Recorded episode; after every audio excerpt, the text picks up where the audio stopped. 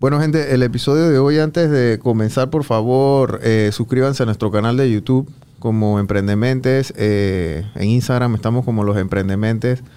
En TikTok estamos como Brian, rayita abajo, Emprendementes. Este, compartan el contenido de nuestros invitados y también sigan las cuentas de ellos y compartan el contenido de nuestros invitados, que es la mejor manera que nosotros aquí podemos hacer para apoyar a, a los emprendedores.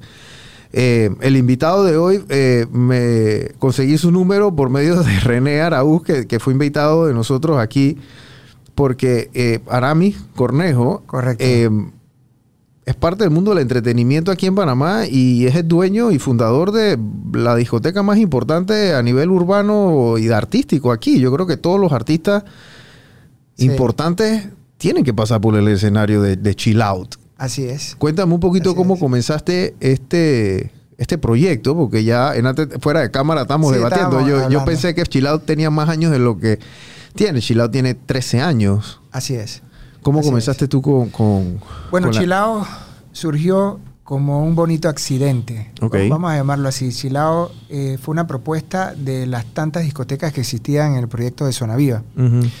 Como hablábamos hace un momento, eh, yo no inicié en el mundo de, discotecas con chill out. Yo inicié en el mundo de las discotecas con un bar que se llamaba Bambú, que inició en la isla Perico, en eso del 2006.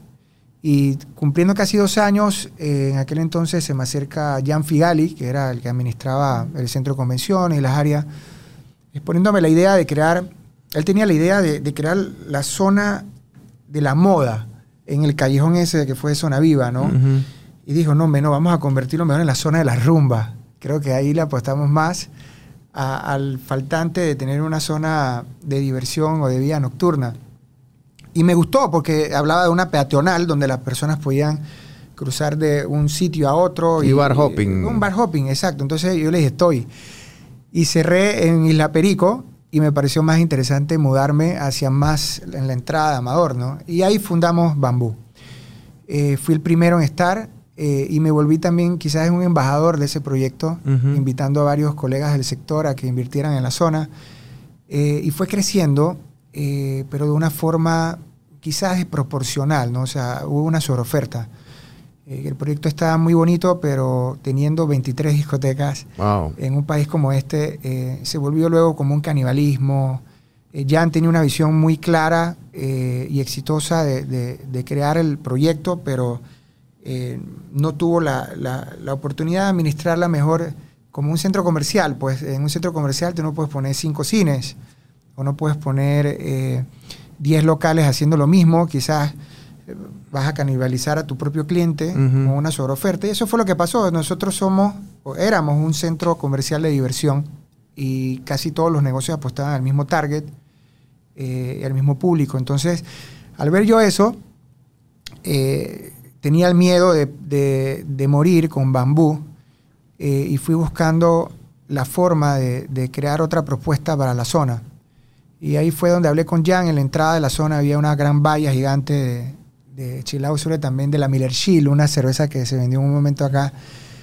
Y yo dije, hay que hay que hacer algo pero distinto. De repente un, un club al estilo de Bocas del Toro, Ujú. como el Barcundío, no sé si Mm, conoces. sí, claro. Entonces me gustaba mucho Bocas en aquel entonces y me sigue gustando. Y yo dije, aquí se puede hacer como algo como tipo Barcundío. eh, y pedí que me alquilaran la entrada de la zona, ¿no? Eh, pero no lo hice con la intención de ser en, en principio como, como lo que soy hoy en día, de la- una oferta que haya durado tantos años o que o que opacara de repente a las que existían en aquel momento. Y quise meterme por el lado de la electrónica, del house music. Ujú. Y le dije, bueno, este puede ser un lugar donde la gente se puede tomar unos tragos para iniciar y después, bueno, se va para Bambú o para los otros lugares, ¿no?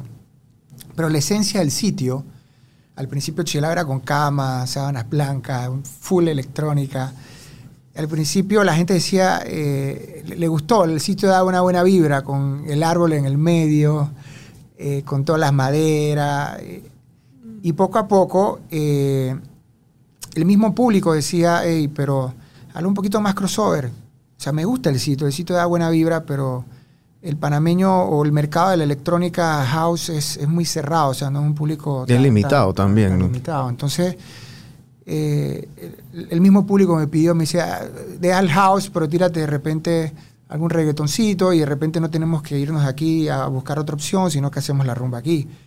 ¿no? Y, y ahí fui creciendo, eh, poco a poco existía ya ese canibalismo o esa guerra de se volvió un salsipuedes, de "Ay, la gente jalándote, que era el, el- el poder sobrevivir eh, en, en un lugar donde había demasiada oferta. ¿no? Y guerra de precios, me Guerra de imagino. precios, dos sí, por sí, uno, sí, cuatro por uno, ahí el drago a dólar, o sea, Traigo a 10 centavos. wow. Entonces, eh, ¿qué era lo diferente de Chill? Que era lo único distinto a nivel de infraestructura o de experiencia. En donde no entraba tanto en esa guerra de precios, ¿no? Donde todo el mundo estaba en lugares cerrados, la propuesta de nosotros era totalmente distinta y la gente pagaba por vivir una experiencia diferente, ¿no? Esa guerra de, de locales hizo que la zona pereciera, eh, que fuera una crónica de una muerte anunciada. Y a medida que yo me fui quedando solo, eh, con la intención de sobrevivir en el tiempo, y decía, esta zona va a desaparecer como zona viva, hay que buscar la forma de que la zona viva sea chill out. Out se convierta en todo un circo, en donde tú entres y encuentres cosas que hacer, cosas que ver, que no sea solamente un club. Y de ahí fui creciendo, creciendo, creciendo hasta ser un área que sea un área de comida, de repente un tipo vendiendo eh, souvenirs, otro tipo vendiendo raspados con no sé qué, y de repente, eh, o sea, todo un- toda una experiencia. Como una feria, Como una, entonces. como una feria, sí, antes de llegar a- al main club. Ujú.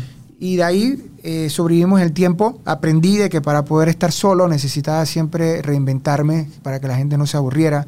Entonces, parte de la esencia de Chile era que todos los años la gente viera un relanzamiento en el verano, cosas distintas.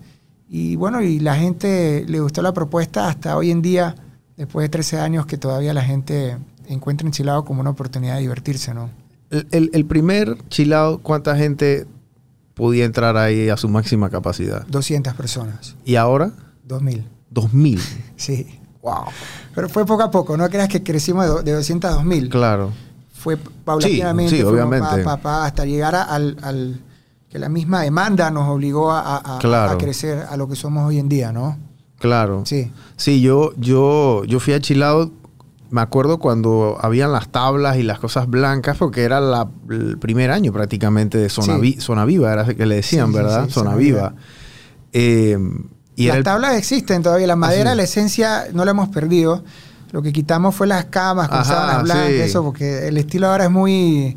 Me pongo, me pongo como pop herrerano, ¿no? Muy, muy, muy estructura, una, una fiesta muy panameña, Claro. autóctona de panameño, entonces ya las camas como que estaban de más. Claro.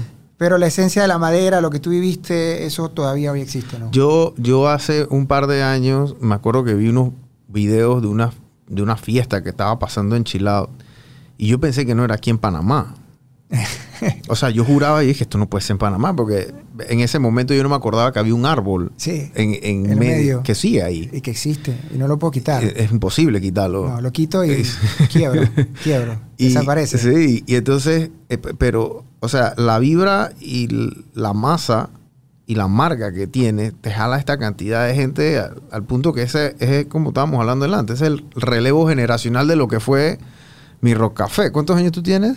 Yo tengo 46. O sea, que tú también viviste la época de Rock. Café. Entonces, Claro. o sea, era, somos Claro. de, de esa generación. A pesar que yo tengo 37, tenemos a lo mejor nueve Sí, años de diferencia, pero la vivimos. sí, claro. Ahora, Buenas rumbas. Sí, y Rocafé deja de existir, pero Chilao ocupa ese espacio hoy en día. Espacio en longevidad y espacio en un sitio donde ha pasado por diferentes relevos generacionales. O Claro. sea que hoy en día el que va a la discoteca es el hermano menor o el primo de lo que vivió su tío Claro. o lo que vivió su hermano mayor. Y eso es bueno, porque si me hubiese quedado con la generación del 2009 no existiéramos.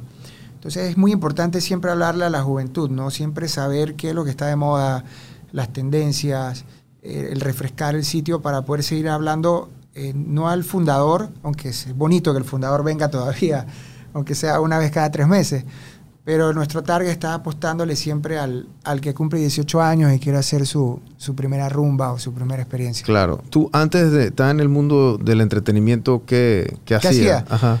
Estaba en el mundo IT, de tecnología. Ok. Eh, estuve muchos años, casi 10 años en tecnología, eh, vendiendo computadoras, en principio a mis 18, 19 años de puerta en puerta, eh, De, luego de ahí trabajé para un mayorista por muchos años Ujú. del grupo Sonitel, Ujú. eh, vendiendo ya a través de distribuidores como Audiofoto, Multimax, etcétera. Ok. Y luego de ahí me llamaron a Sony, que fue mi último eslabón, para vender eh, las portables Sony Bayo. No sé si alguna Sí, claro. Ya no existen, pero me dieron la oportunidad de ser el, el encargado de mercadeo de Sony Bayo para Centroamérica y Suramérica. Ok. Y ahí me pompié, ¿no? En, en- en el mundo de IT. Eh, luego de ahí llegó un momento en que sentía, viajaba mucho, eh, tuve la oportunidad de conocer gente linda en, en muchos países de Centroamérica. Eh, y mi base es esa, mi base es gerencial, mi base es, es agarrar una marca y poderla eh, vender, eh, posicionar en los mercados, etcétera. Pero- Potencial al pero sentí un vacío porque eh, desde pequeño, desde muy pequeño, estoy hablando de mis 9, 10 años, eh, siempre fu- fui como un DJ frustrado, ¿no? Siempre me gustaba la música, me encerraba en el cuarto a disjoquear con los cassettes, eran los regalos de mi mamá, en paz descanse. Hacía mis fiestas de 15 años a mis amigas. Wow. Eh, y estando trabajando ya en Sony, inclusive, este, me llamabas tú, Brian, hey, tengo una fiesta este fin de semana. Yo estaba de lunes a viernes posiblemente de viaje y regresaba de viernes en la noche y el sábado me decía, hey, tengo una fiesta, vamos a hacer una parranda. Yo tenía mis equipos y te lo llevaba a tu casa y formaba el trepa que sube. Yo mismo las luces, yo mismo yoqueaba y era una pasión, Claro. era una pasión. Y nunca lo dejé de hacer a pesar de que estaba en, en- como un ejecutivo vendiendo computadoras, ¿no? Pero llegó un vacío, yo le decía a mi, a mi jefe en aquel entonces, Richard Joyce, que tenía una discoteca que se llama Manchon, no sé si te acuerdas. de eso. Claro, sí, bueno, ahí en Punta Pacífica. Bueno, Richard era gerente de, de ventas en Sony, Ajá. y yo me la acerco y yo le digo... Y él "Eh, tenía Mansion. Sí, él tenía Manchon. Ok. Ajá. Pero él, él ya tenía sus compromisos, estaba casado con hijos, todo. yo, yo en aquel entonces obviamente no, no, estaba todavía como un soltero, ¿no? Y yo le dije a, a- a Richard, Richard, quiero hacer un negocio. Ya yo creo que si no lo hago ahora, no lo hago nunca. Sony me encanta, estoy muy agradecido con ustedes, pero me absorbe mi tiempo y necesito emprender para probar. ¿Y qué edad tenías ahí? 29 años. 29, ok.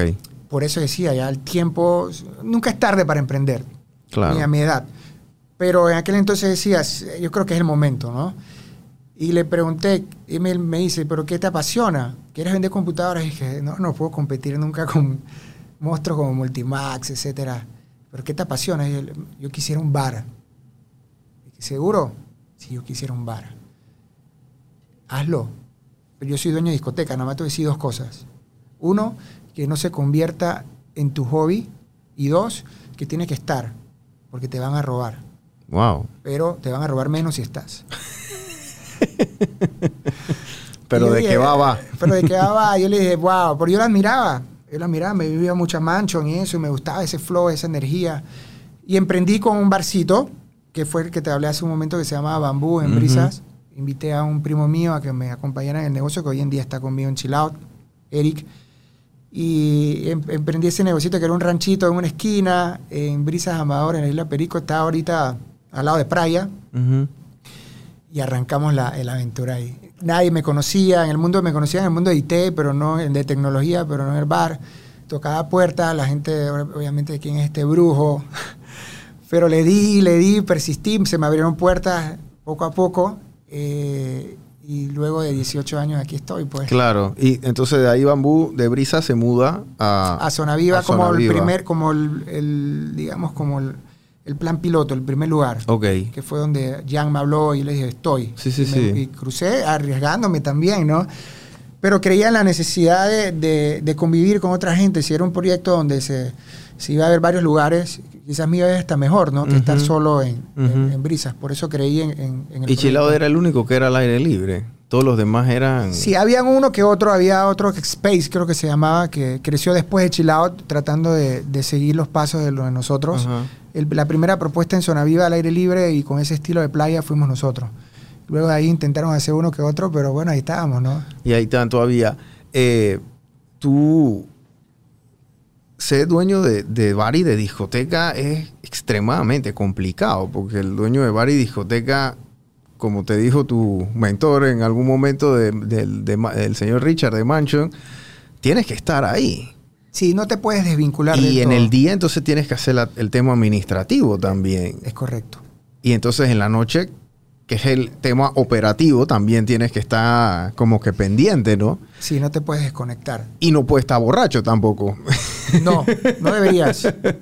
No deberías. Porque No entonces... el- Porque es un mal mensaje para los que trabajan contigo. No, y, porque, no o sea, eh, eh, me explico. Entonces es, es un tema, es desgastante cuando estás pelado, pero ahora ya, Ya no estoy tan pelado, eh, las energías obviamente bajan, claro. eh, pero me sigue apasionando. Me sigue, pero va a llegar un momento en que, en que va a haber un pase de factura del tiempo, ¿no?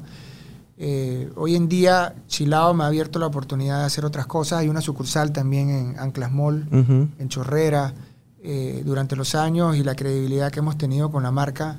eh, ya cuando tú tienes ese currículum de un lugar donde tú ves que el entorno fracasó, pero tú sigues de pie eh, hacia las marcas, dicen algo bueno se hace o es una empresa confiable. Me hizo poder crear la Feria La City, que vamos para la séptima edición, una feria donde entran en tres días 50 mil personas. ¿Dónde, ¿Dónde es en la En feria? la Plaza Figali. En la Plaza Figali, ok. Y todas las marcas de entretenimiento líderes están ahí. Yo la organizo, más no estoy como chilado. Ok. Pero organizamos la feria. está- ¿Y eso era lo que era Feria de la Rumba o esto es otra cosa? No me gusta compararlo, pero se podría pensar que puede ser el, el sucesor de Feria de la Rumba. Feria de la Rumba se hacía en... Pero son dos conceptos distintos. Feria de la Rumba se hacía en noviembre Ajá. Eh, y Feria de la City se hace en el verano, como cierre de verano, al aire libre. Ok, ok. Eh, Feria de la Rumba es un concepto un poco más de un cover alto, donde ves como espectáculos, eh, quizás una tarima central. Feria de la City es como una feria del interior, como la Feria Chorrera. o la Ajá, feria de ajá. Pagas un cover barato de 3 dólares, pero tienes el pop herrerano, el Exxon, la vereda típica, eh, juegos mecánicos, Ok, Carpaccio. Tienen ok. un- entonces, si quieres entrar al PH, ellos tienen su propio cover. Claro. ¿no? Tal Sí, es una feria. en la feria. Es una feria. Sí, pero tienes eh, el- todo un entorno de cosas que suceden solo por pagar los 3 dólares, como pasa en todas las ferias Ujú, del interior. Entonces fue más no tipo concierto como fue Feria de la Rumba, sino más tipo como Feria del Interior. Claro. Eso ya llevamos siete años haciéndolo. Wow. Creo que sí. Y es un concepto mucho más familiar también. porque no, tú- Ah, full rumba. Ah, full, rumba. Aunque hay juegos mecánicos, pero la apostamos más hacia en, la- esta, en esta la- fase ajá, ok. eh, al adolescente, Ok. no tanto a los niños. Pero con el crecimiento de feria, si sigue evolucionando a través de los años, la idea es poder abarcar temas más familiares. Claro. Pero no estamos en ese Ok. level todavía. Siete años de Feria la City. Correcto. Ok. Así es. El tema de pandemia, yo veía bastante, yo te veía bastante en TikTok porque a pesar de que, digo, obviamente la industria del entretenimiento creo que fue una del... No, no fue una, No, no, fue la no, que más sufrió. Sí. Hay que hablarlo El como bloque es. seis. Fue la que Sí. más sufrió. Así es. Prácticamente ustedes abrieron cuando llegaron las vacunas. Sí, exactamente. Al rato, ¿no? No, sí, cuando llega, estaban las vacunas. Sí. sí. Entonces, este, eso a ustedes los golpeó bastante. Tú reinventaste Chilat de vuelta porque yo veía los TikTok y tú decías, no, ahora vamos a tener esto más al aire libre, vamos a tener esto aquí, hacías los videos y iba y subía esto es otra área acá, no sé qué. Sí. Y esa generación de contenido refrescó bastante el, ese, esas ascuas que tenía la gente, que no sabía qué era lo que estaba pasando, qué está pasando aquí, allá. Y yo creo Sí. que como que cuando tú tumbaste ese, ese cuarto muro que le dicen en el teatro, que ya tú interactúas literalmente ya con todos tus usuarios, ¿cómo te fue en ese, en ese periodo de pandemia? O sea, que, ¿cómo hiciste? ¿Qué hiciste? Wow. La pandemia eh, fue el golpe más duro desde que yo inicié. Mira, cuando me hablas de pandemia se me, se me eriza la piel. me llega, me llega un sentimiento especial. Eh, conocí mucha gente en la industria, eh, en la ARBIT, la Asociación de Restaurantes, Bares y Discotecas, me involucré de lleno. Eh, creo que fue una terapia eh, el poder compartir con varios dueños de bares, discotecas, restaurantes, eh, para no sentirse solo. Y, y fue un momento de reinvención para mí en mi vida personal y, y para la marca, ¿no? Creo que es una de las etapas en mi vida como empresario que, que he sentido que, que no hay nada imposible si tienes buena actitud. Si, si tienes una mente positiva, eh, no hay nada imposible que puedas tú superar. ¿no? Hubieron dos cosas. El primero, que yo pensé que el- el- la pandemia iba a ser algo pasajero de dos, tres meses, no de dos años, cuando sucedió en marzo, ¿no? Eh, cuando vi que las cosas se estaban eh, eh, pasando los meses y pasando los meses, eh, entré quizás en una etapa de depresión porque todo mi, como bien hemos conversado, toda mi vida gira en torno al entretenimiento, ¿no? Yo no tenía O sea, ese era tu... Mi vida es el entretenimiento, Claro. mi vida era la aglomeración. Claro. Todo lo que se oponía hacia el virus, ¿no? Y que las autoridades decían que no podías hacer. No tenía otra manera de, de- en el momento, de, de hacer algo, ¿no? Eh, hice dos cosas. La, la primera fue emprender lo que apasioné cuando te hablaba de mi niñez, la música. Estar mirando las paredes, estar mirando las noticias todos los días era muy enfermizo. Entonces eh, comencé de nuevo con la música, hablé con mi proveedor y le dije, ¿sabes qué? Véndeme una consola eh, y véndeme unos buenos audífonos que yo voy a emprender, actualizarme a lo que dejé de hacer. Eh, y empecé nuevamente a, a, a en mi casa, a hacer remixes, le mandaba los remixes a mis amigos. A mí siempre me ha gustado la música electrónica. Eh, y emprendí con el Afro House eh, y empezaba a mezclar y eso me tenía la mente ocupada, ¿no? El bajar música, el, el buscar tutoriales, el a- agarrar el teléfono de mis amigos DJ, cómo se usa este botón, que no sé qué. Y eso fue mi primera, y que hoy en día lo hago como hobby y Claro. me atrevo eh, hoy en día a tocarle a 2.000 personas en la discoteca sin miedo y, y ya perdí eso y, y- y me gusta, lo hago por pasión. Las fiestas que hacemos hoy en día en los tours de chelado en el interior, trato por lo menos unos 15 minutos de- de, tocar. Eso no lo, si no existiera la pandemia no lo hubiera hecho. Si no existiera la pandemia, hoy en día no tuviera el controlador y no tuviera la oportunidad de, de hacer ese touch, ese contacto con la gente ya como Claro. DJ, ¿no? Y lo segundo era cómo poder reinventarme si, si la gente no podía venir a la discoteca, eh, cómo podía yo, la marca, difícil, mantenerla viva. Entonces hablé con mi vecino al lado de, de la fábrica que hace cervezas artesanales y le dije, ¿sabes qué? Eh, hagamos una cerveza artesanal que se llame Chill Out. Hagamos un concurso y demos un premio a la mejor etiqueta para hacer que el mismo público de nosotros y pusimos las redes en tendencia en Wow. pandemia. Las redes sociales en tendencia, la gente ah, compitiendo, eh, como 180 opciones de Wow. etiqueta, la gente se conectó de nuevo con la marca y me dediqué eh, en gran parte de la pandemia, cuando el bloque seguía cerrado, a vender cervezas artesanales de puerta a puerta y, y- y me mantenía, ya me sentí útil. El problema es no sentirte útil, el problema es que te corten lo que te gusta hacer y tú quedarte en casa viendo el cielo raso, ¿no? Claro. Entonces, al, al mantenerme las redes sociales activas, al, al yo estar con la música y a vender mi cerveza artesanal, las redes sociales, el público se conectó nuevamente con la marca. Y eso es bien bonito.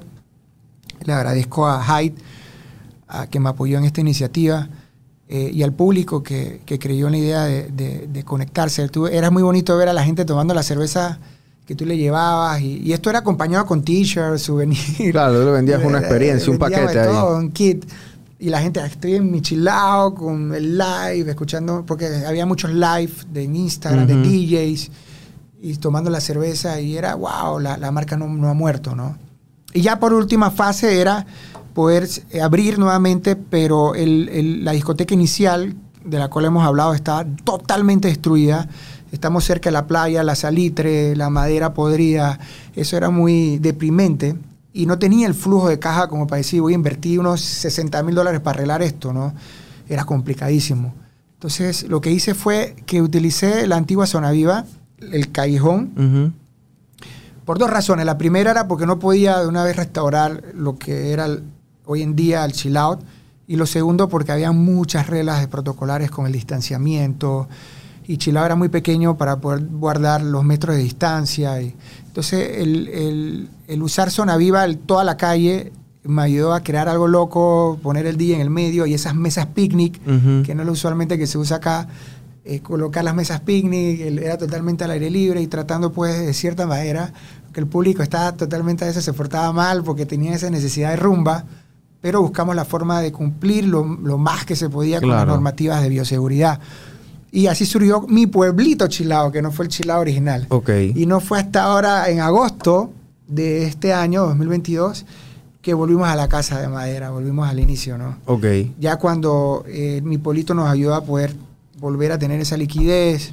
y Cuando, volver a cuan- tener- cuando ah, entra de vuelta, o sea, en ese momento no había liquidez pa- pa- Para- para sí, esto. sí, tú estabas subsistiendo literalmente con, con- con los ahorros que, que- que sí, tenías. Y, Claro, que se acabaron. y, sa- Claro. y entonces tuviste Claro. que no comenzar de cero, pero comenzar de nuevo porque... Y- pero tenías una marca. Sí, la- sí.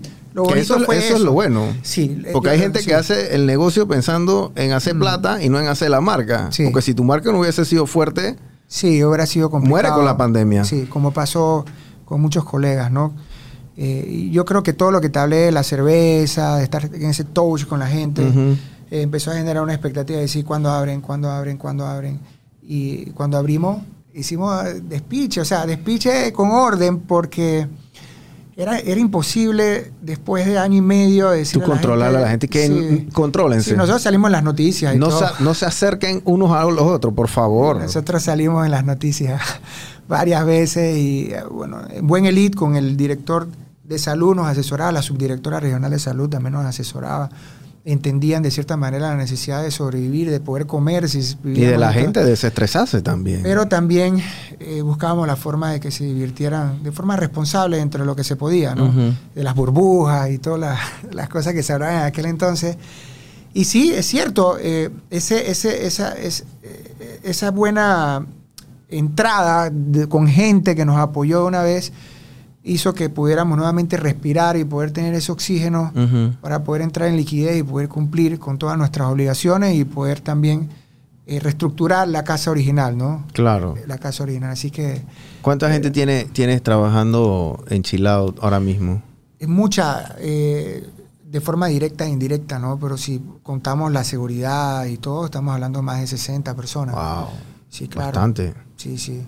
O sea, es una organización ya... Grande, el costo operativo es enorme. Bien- bien- bien compleja. Por eso debemos de hacer eventos eh, masivos, cosas grandes, para poder seducir a 2.000 personas, 1.500 personas. Claro. Claro. ¿Cómo llega Chilao a ser como que el, el primer escenario para todos los artistas urbanos de reggae aquí en Panamá? O sea, ¿eso se dio de una manera orgánica o eso se dio porque tú visualizaste que había un espacio dentro del mercado que no se estaba cumpliendo y tuviste una oportunidad para que los pelados vieran a estos artistas, ¿no? Yo creo que fue orgánico. Eh, en principio hacíamos muchos eventos con emisora, los aniversarios. Eh, hoy en día, creo que cualquier artista del género urbano eh, ha pasado por Chilao o, o Chilao representa su primer paso para poder inter- internacionalizarse o poder crecer. Si tú no conquistas tu público, pues, el público nato del panameño, eh, no, no tienes el respeto o el crecimiento en tu carrera. O sea, con humildad lo digo, Sí. no ha sido nada planeado. Yo pienso que todos los que de una u otra forma, como René, que hablaste con él hace poco, que es parte de la industria, eh, siempre ha tomado Chilao eh, como una plataforma de sus discos, de sus artistas. Y aquí tengo, el, el- en aquel entonces el CD, ahora tengo el USB. Ponme esta canción, esta canción necesitamos pegarla. El artista de él, hacemos mancomunadamente negocios de, bueno, la puerta es tuya, yo me quedo acá con la barra y haces un gran show de aniversario de Factory Core, por ejemplo. Claro. Ese tipo de cosas se hacen con mucha gente de la industria y creo que orgánicamente nos volvimos como una pieza fundamental para los artistas del género para poder saber si, si una canción puede ser Y para ver si se pega. o no puede ser Para ver si a la gente le gusta o no le Si el gusta. público reacciona bien, si no Claro. O sea, Chilao tiene un público muy exigente que si tú te los metes al bolsillo, tú puedes decir, de aquí yo puedo ir a cualquier otro lugar.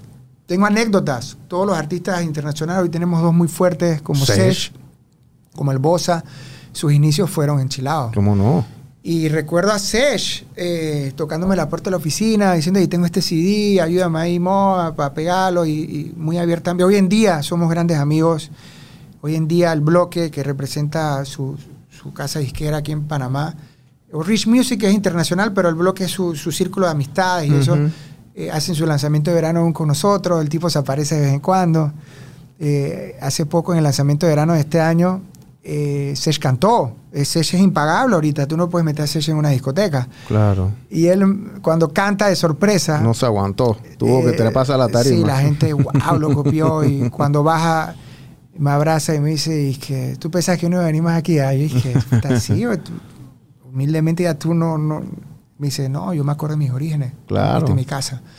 Y digo, wow, qué bueno. Qué bueno que, que la marca sea un granito de arena para gente que hoy es exitosa a nivel Claro. internacional. Sí, yo, yo, yo cuando veo esto, to- yo creo que todo, todo mercado de entretenimiento, ya sea de comedia, música, o esto en los Estados Unidos tú lo ves, ¿no? Tú ves el, el de Apolo, el Comedy Cellar en Nueva York, que todos estos grandes comediantes, antes de llegar a las películas, como que se tienen que probar en esos escenarios. Sí, pues. sí, y yo escenarios creo más, que... más pequeños, ¿no? es Ah, correcto. Y yo creo que Chilao es eso. O sea, Sí. si tú no... No es que tú... No es que te va mal enchilado y te va a ir bien afuera, no. No, no, no, no. no. O sea, te va bien enchilado y posiblemente te vaya bien afuera, depende, ¿no? Claro. Pero te tiene que ir bien enchilado primero. Eso es como que La casa sí o sí. Claro, claro. Sí, y, y creo que muchos a veces no lo hacen ni por dinero, lo hacen es por el respeto del, del público, Claro. por, por saber si lo que están haciendo es lo correcto, que puede seducir a un público.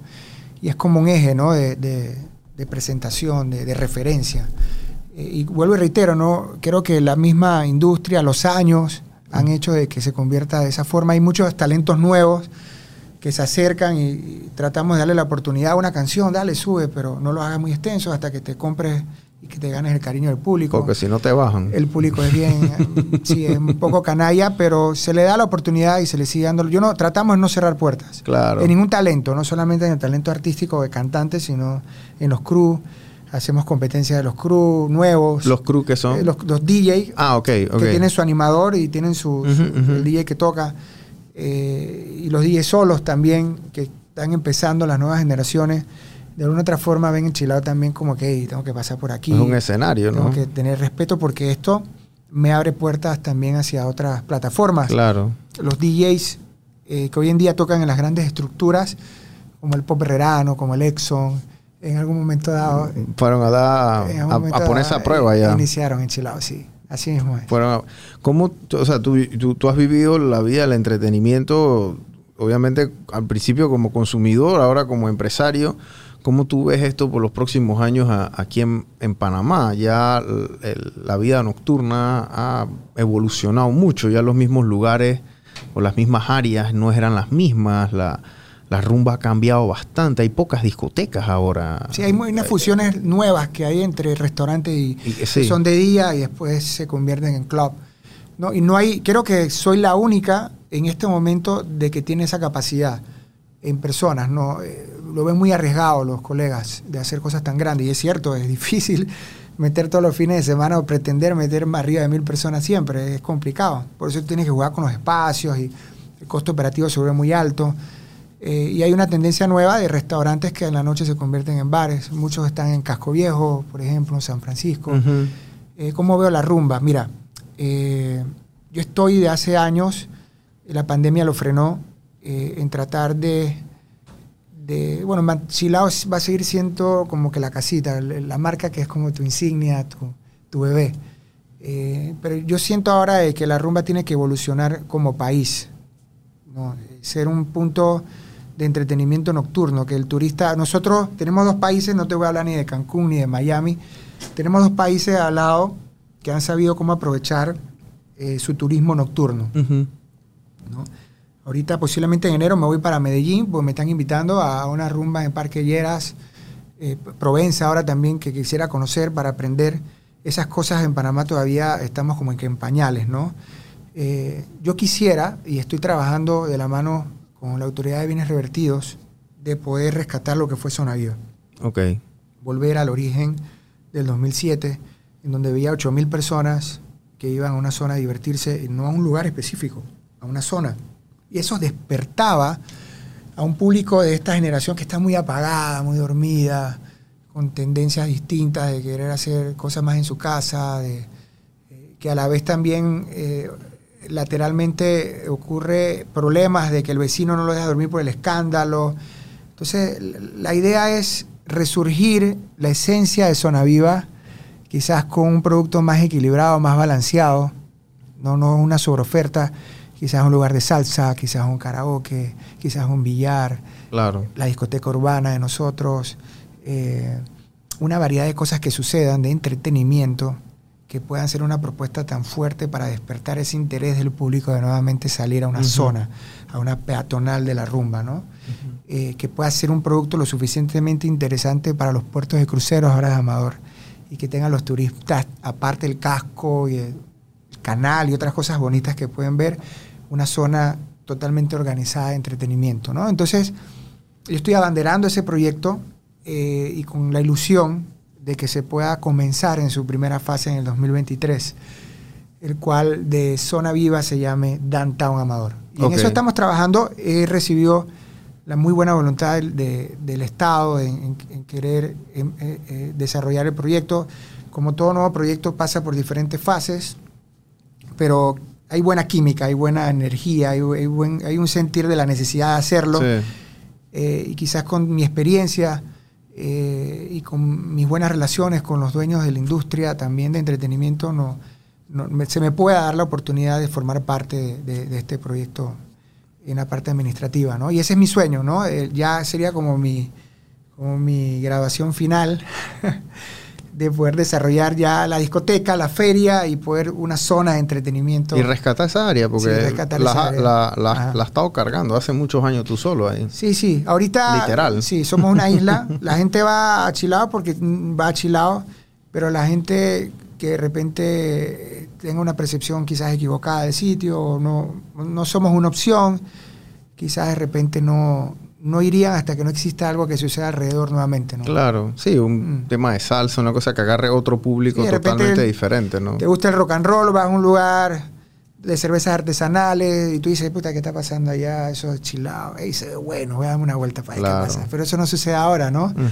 Eh, pero hay que hacer una oferta equilibrada de opciones para poder desarrollar una zona rosa que le llaman en otros países. ¿no? y hacia allá es la dirección hacia donde quisiera. Ese es el norte entonces para el 2023. correcto. Y atacar y tratar de, de, nuevamente volver a remodelar lo que lo que fue en su momento, ¿no? Exacto. Lo que ojalá, ojalá que este podcast cuando eso se dé eh, sea algo bonito de recordar. ¿Te acuerdas cuando hablamos de... Claro. Y estemos allá. y los que están interesados también en, formar parte y apoyar el proyecto, que, se involucren también. Claro que sí. es un trabajo no de una sola persona. No, sí, hay, mucha gente y la cantidad de de trabajo que esto también hace, el entretenimiento. Los turistas llegan aquí a Panamá con plata. Sí. Tienen que dejarla. De alguna forma. hay que ver cómo uno hace para que la dejen, sin robarles, obviamente, ¿no? Pero hay que ver cómo uno hace para que ellos dejen el dinero y, se vayan con, un buen mensaje, ¿no? La generación de contenido para ti ha sido bien importante, porque tú eres bien activo en, bueno, en TikTok, por ejemplo, cuando yo te veía bastante y y las redes de Chilado también están bien activas. O sea, Yo soy más de Instagram, okay. Eh, pero estoy incursionando poco a poco en el TikTok, es la tendencia ahorita de los pelados de 18, 19, 20 años. Eh, pero en tiempo de pandemia, quizá lo que viste por ahí eh, fue más Instagram. Okay. En los reels y eso, yo hablando.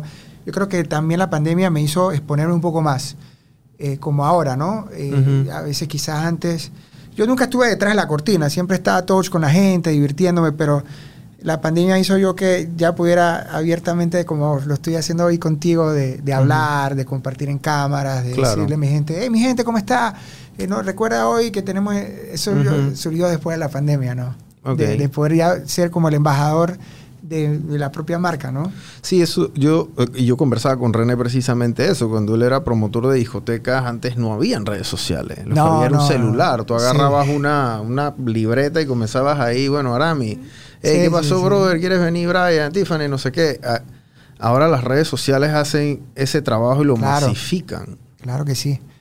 Y los promotores también que dejan de ser... Los promotores también son bien importantes dentro, De tu, dentro de tu industria de chilao. Sí, al tener un lugar tan grande, eh, es difícil que puedas sobrevivir en el tiempo si no tienes un músculo de mucha gente hablándole a la gente, venga chilao, venga chilao, venga chilao, venga chilao. Si, si podemos cuantificar la cantidad de promotores que tenemos en una red como piramidal, eh, estaríamos hablando como de 200. De pelados que están todos los días con el promocionando. Y claro que eh, son importantes y no van a dejar de serlo, ¿no? En un lugar que es tan grande, ¿no? Eh, yo, los he visto a veces en TikTok y se identifican. Sí, cada uno. Promotor oficial. Porque hay unos que son, no, son, oficiales. entonces, este es promotor oficial, es como un sello de garantía. Esos son mis hijos. Eh, me dan dolor de cabeza mucho, pero pero es una sinergia importante para... ¿Y le da promedio de estos pelados cuánto de 18 o 20 años? No, mira... Eh, o hay de todo un poquito hay de Todo. Mira, ahí el éxito de eso, justamente lo hablábamos viendo lo que íbamos a desarrollar ahora para el verano, la reestructuración, la nueva imagen, que la importancia en la estructura de mercadeo es tener gente joven, pero tener a los viejos también que todavía entienden muy bien del negocio y que se vuelven como líderes, como evangelizadores, ¿no? Hay pelados de 32 años que marcan duro todavía, pero Wow. ya no es él, el individuo él, como que él, él, su círculo de él, sino que tiene una ramificación de promotores que lo ven a él como un ejemplo, que el tipo le da ese seguimiento, ese trato de, "Hey", y le paga bien también de lo que pueda salir en la taquilla. Entonces se vuelven como, eh, como líderes. Entonces la combinación del peladito de 18, que tiene toda esa esencia, toda esa energía, que todos sus amiguitos quieren ir, con la combinación del viejo, eh, es lo que, lo que hace una balanza perfecta para que el local esté lleno, ¿no? Claro. Sí, es importante. O sea, todo, todos los fines de semana hay, hay eventos en Chilao. Entonces, claro, todos los días tratamos de, De que... ¿cómo, ¿Cómo funciona el horario? Sí. Ahora uh, tú, tú abres Yo abro ¿qué de día? jueves a sábado, de jueves a sábado. de ok. 10 de la noche a 4 de la mañana, y los domingos, ahora en el verano, cosas muy puntuales, de 2 de la tarde a 10 de la noche. O sea, trato que las fiestas los domingos sean más de día que de noche. Ok. ¿No? Una experiencia más de summertime, de, Claro. de playa, el culeco, la espuma. Exacto. Entonces, eh, cada día tiene que tener una esencia para poder tener un público diferente. Los jueves le apostamos un poco más al reggaetón, eh, tratamos de no tener tanta animación. Los viernes, un poquito al dancehall, somos un poquito más abiertos a, a esos crew que te decían antes que si tiran el fayatosh, la esencia Ajá, más ajá. del panameño, la jerga más panameña. Y los sábados tratamos de, de ofrecer un show más en tarima como un artista de los, del género urbano que los pelados quieran ver, ¿no? Eh, que va muy cambiante a través de los años. Entonces buscamos cuál es el artista promedio y tratamos de que el sábado sí hay que tener un artista. Y los domingos es como un coco wash de los tres días. Claro. Hacemos un batido y le damos un producto el domingo de los tres días, pero en la tarde. Ok. Entonces, eh, sería muy mala política hacer lo mismo los tres días, porque canibalizo un día y de repente hay alguien que le gusta más el flow de los viernes.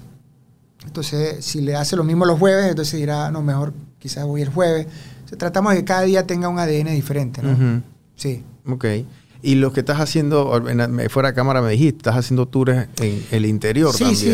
sí. Te, te hablaba de que lo bonito después de 13 años es que hemos tratado de que no se venda el lugar como un club, ah, la discoteca Chilao, sino la marca Chilao. Claro. La experiencia. La marca de entretenimiento Chilao. Entonces eso te permite el poder salir de tus cuatro paredes y poder lograr hacer cosas fuera de ellas. Claro.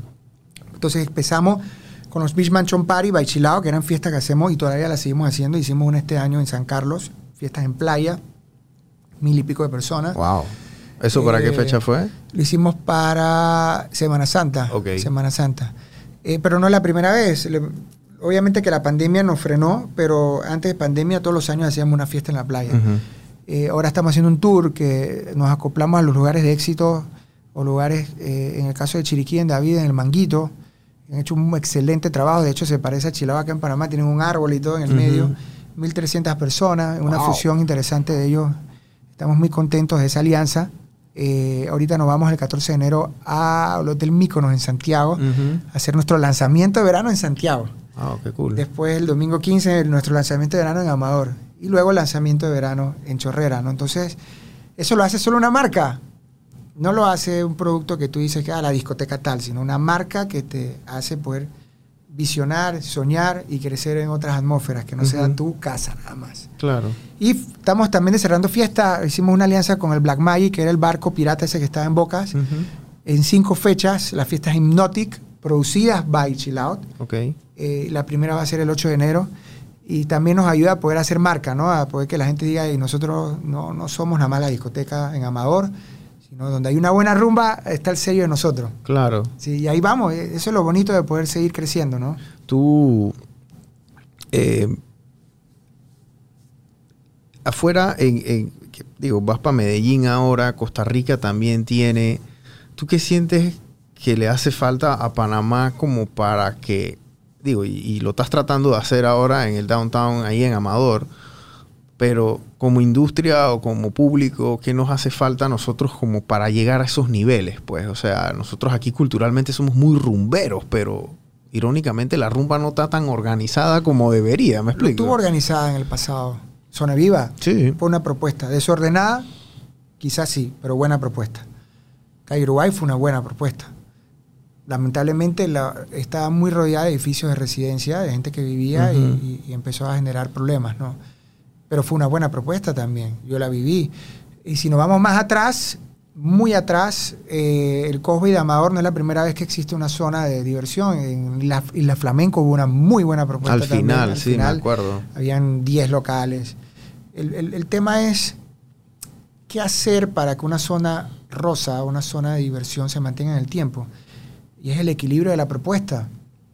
Tiene que contar varias, tiene que tener varias cualidades, estacionamiento, seguridad, eh, pero diversidad de cosas que hacer para que puedan durar y no canibalizarse el uno con el otro, ¿no? Si me preguntas, eh, Panamá está muy retrasada, se retrocedió en el tema de la rumba. Casco Viejo puede ser una alternativa, pero no está 100% diseñada. O sea, le falta de repente quizás un poquito más de estacionamiento. Casco Viejo no va a desaparecer como una propuesta de entretenimiento. De hecho, quisiera hacer algo allá, un poco más pequeño, pero una propuesta de peso heavy, como el Parque Lleras o como Provenza ahora en Medellín, eh, como las cosas que tú ves en Cancún, si has tenido oportunidad ahí, o, o o la Avenida Collins en Miami, Claro. o whatever, todos los países tienen una zona organizada y una zona de, de punto de referencia de rumba. Eso no lo tiene ahorita Panamá. Entonces estamos, volvimos a retroceder y Panamá necesita, y justamente eh, el panameño es rumbero, esto no es solamente para el turismo internacional, sino el turismo local. Claro. Es bueno que la rumba salga de las calles, salga de los barrios, salga de lugares donde hay residencia y gente que no dejen dormir por el escándalo, porque el panameño va a rumbear donde sea. Lo que no va a dejar es de rumbear. Claro. Pero hay que dar una propuesta lo suficientemente interesante para que el panameño vaya a un lugar donde se sienta seguro, donde se sienta cómodo, donde se sienta que puede ir a diferentes opciones eh, y volver nuevamente a, a lo que... O sea, nosotros o, no estaríamos inventando nada nuevo, estamos rescatando lo que debería funcionar Claro. y tratando de hacerla de mejor manera, ¿no? Claro. Panamá necesita una zona de la rumba, Claro. Nuevamente. ¿Cómo, eh, c- carnavales tiene eh, algo organizado? No, no, no, carnaval lo agarro para descansar. Ok. Mira, durante el año mucha gente me pregunta ahí, pero tengo una propuesta que quizás salga, Porque es lo lógico. pero no es una estructura. ¿ah? Ok. Eh, primero porque hay que respetar a, los papás en cada terreno. Los papás en los carnavales se llaman PH Pop Herrerano, Exxon, el pescadito en Penonomé ha hecho un excelente trabajo de años. Competir con ellos es invertir demasiado dinero y no necesariamente garantizar el éxito. De lo cana- canibalizarse ahí en... canibalizarse. Tengo amistades que han intentado competir y han perdido mucho dinero. Eh, son aliados comerciales míos en feria. Eh, yo res- los respeto mucho. Son aliados que aprendo cada día del Exxon, los Ortega, Edgardo ahora que tiene la batuta del Poder Herrerano, los respeto mucho. Y, y si voy es a rumbear con donde ellos en carnavales, no, no iría a competir jamás. Lo que te decía, hay una propuesta de un amigo que quisiera hacer algo como un after party después de las estructuras, algo bien pequeño, como un lugar de encuentro después que sale de la estructura. Quizás eso lo estoy evaluando, no estoy seguro de hacerlo, eh, pero muy probablemente si no lo hago me quedo descansando. Claro. Descansando o rumbeando por ahí, ¿no? Sí, o sea, de civil, ¿no? Sí, sí, sí, de De civil. civil. Sí, sí, hago marketing, mis DJs residentes, Ujú. mis dos DJs, uno está en el PH de las tablas y el otro está en el Exxon de las tablas, trabajando. Tiran su, su, su canellita y la gente chilado y Claro. una publicidad ahí subliminal. No los regañan porque tenemos siempre una buena relación comercial con las marcas. Claro. Eh, y Y prefiero prefiero eso, prefiero eso que está viendo cómo saca un costo operativo muy grande al ¿Cuánto, intentar. ¿Cuánto puede eh, costar montar una de estas estructuras en carnavales? No tengo la menor idea, pero, pero estaríamos hablando de, de un cuarto de millón de dólares. Wow. Sí, y te estoy hablando quizás muy, muy bajo. Wow. No, no, no es barato, no es barato. Eso es grandes ligas. A mí me gustan las grandes ligas, pero como te dije, eh, ellos ya tienen una trayectoria de muchos años, una marca que ya la gente sigue. Eh, entrar como una tercera opción, eh, no lo sé si más adelante quizás lo haga, pero en este momento quiero estar tranquilo. Sí. Quiero tener mi espacio en carnavales para tomarme los tragos, compartir. Te veo por allá, Sí, no claro. tragos, pero no está con ese estrés. que cuando tú haces algo de esa magnitud, eh, no te vas a divertir de ninguna Cero. forma. Eh, ser- es poco lo que te vas a estresar. Sí, porque, digo, eh, trabajas 24 Sí. horas al día. Aparte de que preferiría yo mil veces agarrar ese break de carnavales y enfocarme en lo que va a venir después, que es la Feria de la City, que es del, del 13 al 15 de abril, que es un proyecto macro, un proyecto grande, un proyecto que desgasta, que, que me adquiere mucha responsabilidad por el flujo de gente que va, con los mismos aliados comerciales que están en carnavales. O sea, prefiero mejor yo ir en son de visitante, que siempre lo hago. Me meto un rato en el Exxon, después en el PH, yo te a los, a los y hago mucha vida social. Y luego de ahí, eh, lo que viene después de carnavales es Feria de la City. Claro. Entonces, si vamos a pensar en grande, ya tenemos un producto consolidado, un producto que ha demostrado el éxito. Hey, hoy lo suave en carnavales. No todo es negocio. Tú, eh, este, este año va a ser el primer año que vamos a tener carnavales después de dos años. Sí. Este año no tuvimos el año sí. pasado El tampoco. último fue en el 2020. Y va a ser el primer verano Sí. que vamos a estar sin restricciones. Porque, el- Amén. eh, porque este verano hubieron un par ahí, yo creo que Sí, todavía teníamos la sí. mascarilla. Sí, no hubo, no hubo carnavales como tal. Y, y las, yo creo que el, la el mismo distanciamiento existía, la sí, discoteca sí, sí. las No- cosas. No, había ese feeling de ahora. Sí, y ahora yo lo- creo que lo que va a pasar va a ser un frenesí, porque la gente va a salir y, y en diciembre yo creo que se ha visto eso. O sea, la gente está saliendo a la calle, a la rumba, a los tranques. Claro. ahora se están formando tranques en Sí. quincena, eso antes no En los pasaba. conciertos, mira los conciertos. Hubieron dos, o sea, en menos de Brutales. 72 horas se llenó el Rommel dos veces. sí, sí, eso O sea, es ni, épico. ni, para ni pa el mundial así pasaba eso. Histórico. Me explico. Y la Sí. gente, y, y de, y de dos generaciones totalmente diferentes, porque el que fue a Bad Bunny no necesariamente fue a Daddy Yankee. Sí, eso fueron Y viceversa. Sí. Pero hay una generación que no ha vivido lo que es carnavales. Eh, aquel chico que... Y es eh, violento eso. Sí, de 18 años recién cumplido y entró la pandemia. Y pelados que cumplieron 18 años Sí. o 17, que fueron a sus primeros carnavales. Ahorita ya tienen 20. Y después se lo quitaron. Sí. Te dieron el caramelo, nada más lo oliste y después te lo quitaron. O sea que esta gente va con sangre en los ojos. Sí, hay que hacer mucha campaña, el gobierno y las casas licoreras o las mismas estructuras de, Claro. de campañas de socialización, de este, el sentido de responsabilidad. Cuando maneje no tome, de no... Porque si hay una... Es como tú No encierras encierras y a las vacas y después las abres, salen todas corriendo. Hay que tener mucho cuidado. Claro. Estos carnavales eh, definitivamente hay una necesidad humana de divertirse, de vivir esa experiencia. Es la fiesta del panameño realmente. Totalmente. Hay una generación que, que necesita vivirla, pero siempre con responsabilidad. Yo creo que hay que trabajar mucho en ese tema de, darle conciencia a los jóvenes eh, de que el mundo no se acaba después de febrero, ¿no? que hay un mundo que sigue y que tienen que ser responsables con sus actos. con- o sea, hay que ser empresario de la industria, pero Pero responsable. Responsable, claro que sí. Y, y yo sí siento los carnavales, me da miedo. Yo vivo de, de- de- de esto, del entretenimiento, y yo digo, puta, me da miedo. O sea, la, la cosa se ve que la gente se va a desbocar. Sí, ¿no? Y la gente, mira, Ah. la gente que no había carnavaleado en buen tiempo, este año van a salir a carnavalear. Sí. Brutal. O sea, brutal, brutal. viejo, niño, Sí, perro, brutal. gato, perico, todo el mundo va para... Sí, sí, sí. pa- va a estar de loco, pa la va a estar de fiesta. loco, va a estar de loco. Pero eh, hay que decirle a la gente eso, ¿no? Que se porte bien, todo con responsabilidad. Si vas a estar bebiendo, no agarres el carro. Eh, que se cuiden mucho, que se diviertan. Nosotros nos los merecemos. Claro. Nos merecemos una buena rumba de carnaval. Así es. ¿Qué consejo le da a los emprendedores que están en la... en- Comenzando. en- en la- en- en- comenzando o en la cerca, que no saben si, si hacer el paso o no hacer el paso, porque tú, tú Mira, hiciste el paso lo- y... lo primero, lo primero, lo primero es dar ese primer paso. Eh, si me preguntas, yo pienso de que va a haber mucha gente que les va a decir que no lo hagan eh, por el riesgo a perder, el riesgo al fracaso. Pero si, si tú no te arriesgas, otra persona se arriesgará por ti, ¿no? Ujú. Eh, mi mayor consejo es, si tienes un sueño eh, y crees mucho en ti, eh, hazlo, atrévete, no lo hagas por dinero, hazlo por pasión y el dinero viene después. Ese es mi mayor consejo. Totalmente. Claro. No, no emprendan en nada que no les guste. Cuando yo dejé Sony, yo ganaba bien, me iba bien y comencé algo de cero y el primer año fue difícil, o sea, no tenía mis ingresos como los tenía, pero si no hubiera dado ese primer paso, que es el que más cuesta, y si no hubiera sido lo suficientemente eh, estado convencido de que eso es lo que yo quería y, me apasionaba, aunque no me llegara eh, lo que me ganaba antes, eh, no estuviera hoy en día conversando contigo. Claro.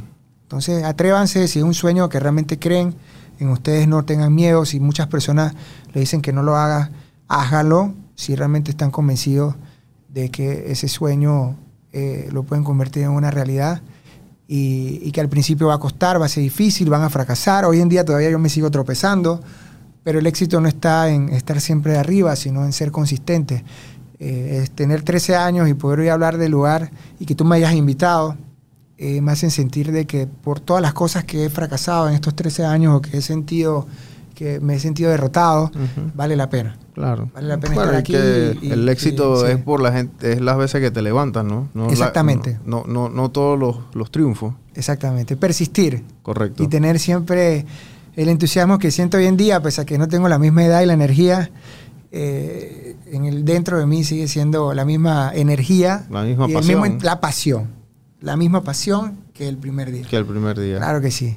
Bueno, Arami, gracias por, por habernos visitado. Yo la verdad es que hace tiempo quería conocer la historia de, de Chilao porque es un, o sea, ahí se arman y se forman las leyendas, como dice uno, ¿no? O sea, todo mundo, todo, todo sale de ahí, ya sea la música, la moda, este, ya son, son cultura general aquí en Panamá. Son muy pocas las discotecas que se, que se cementan como cultura general al punto de que hay rock café y hay chill out. Gracias. No hay más nada. O sea, es rock café o chill out. A lo mejor tú y yo nos vamos a acordar de una Sí. antes, otra después, pero todo el mundo se acuerda de rock café Las anécdotas. y se acuerdan de chill out.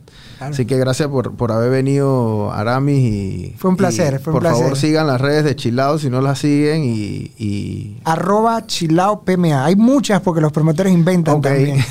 Se ríe. Pero la oficial tiene actualmente 100 mil seguidores. ok. Es arroba chilao PMA. Pero el chilao con dos L porque me inventaron una con tres L Ah, también. Entonces no se confundan. Arroba chilao PMA. Y las mías personales es arroba Aramis Cornejo, ¿no? Ok, perfecto. Así que sigan a, a la cuenta oficial. se la vamos a poner ahí abajo. Y también la, la de Arami. Para que estén, para que estén pendientes de qué, qué es lo que está sucediendo. Métanse en las redes y miren la generación de contenido que hace Chilado. Porque obviamente eh, hacen los videos. Miran a la, gente, el público que está ahí. eh, todos estos emprendedores que quieren mercadearse o quieren mercadear al público joven, métanse y miren lo que les gusta al público joven. Así Porque hay es. gente que tiene 40 años y quiere venderle a un niño de 18 años y no sabe la música que escucha, no sabe cómo se visten, no saben cómo hablan, no saben qué usan en los cabellos, no saben cuál es la ropa, no saben cuál es el lenguaje corporal, qué hace, qué no les gusta. Métanse y vean todo lo que está pasando en, en- en esa audiencia, porque es gente de 25 a 18 años, más o menos Sí. ese es el promedio. Así es. Eh, y, y para que se den cuenta qué, qué- qué son las tendencias ahora, ¿no? Porque todas esas tendencias también van evolucionando en Cambian. el tiempo Sí. a gente más adulta, ¿no? Así es. Así que gracias de, vuel- de vuelta, Arami, y Gracias esta a es tu casa. Y bueno, pr- pronto esperemos poder ir a Chila. Voy a tener que ir con Sí, Tiffany. Ya me yo, avisan, ahí nos estoy medio, yo estoy medio veterano, pero ahí voy a tener que ir. Qué bueno, un placer conocerlos y gracias por la oportunidad. Gracias, Arami. Three, two, one.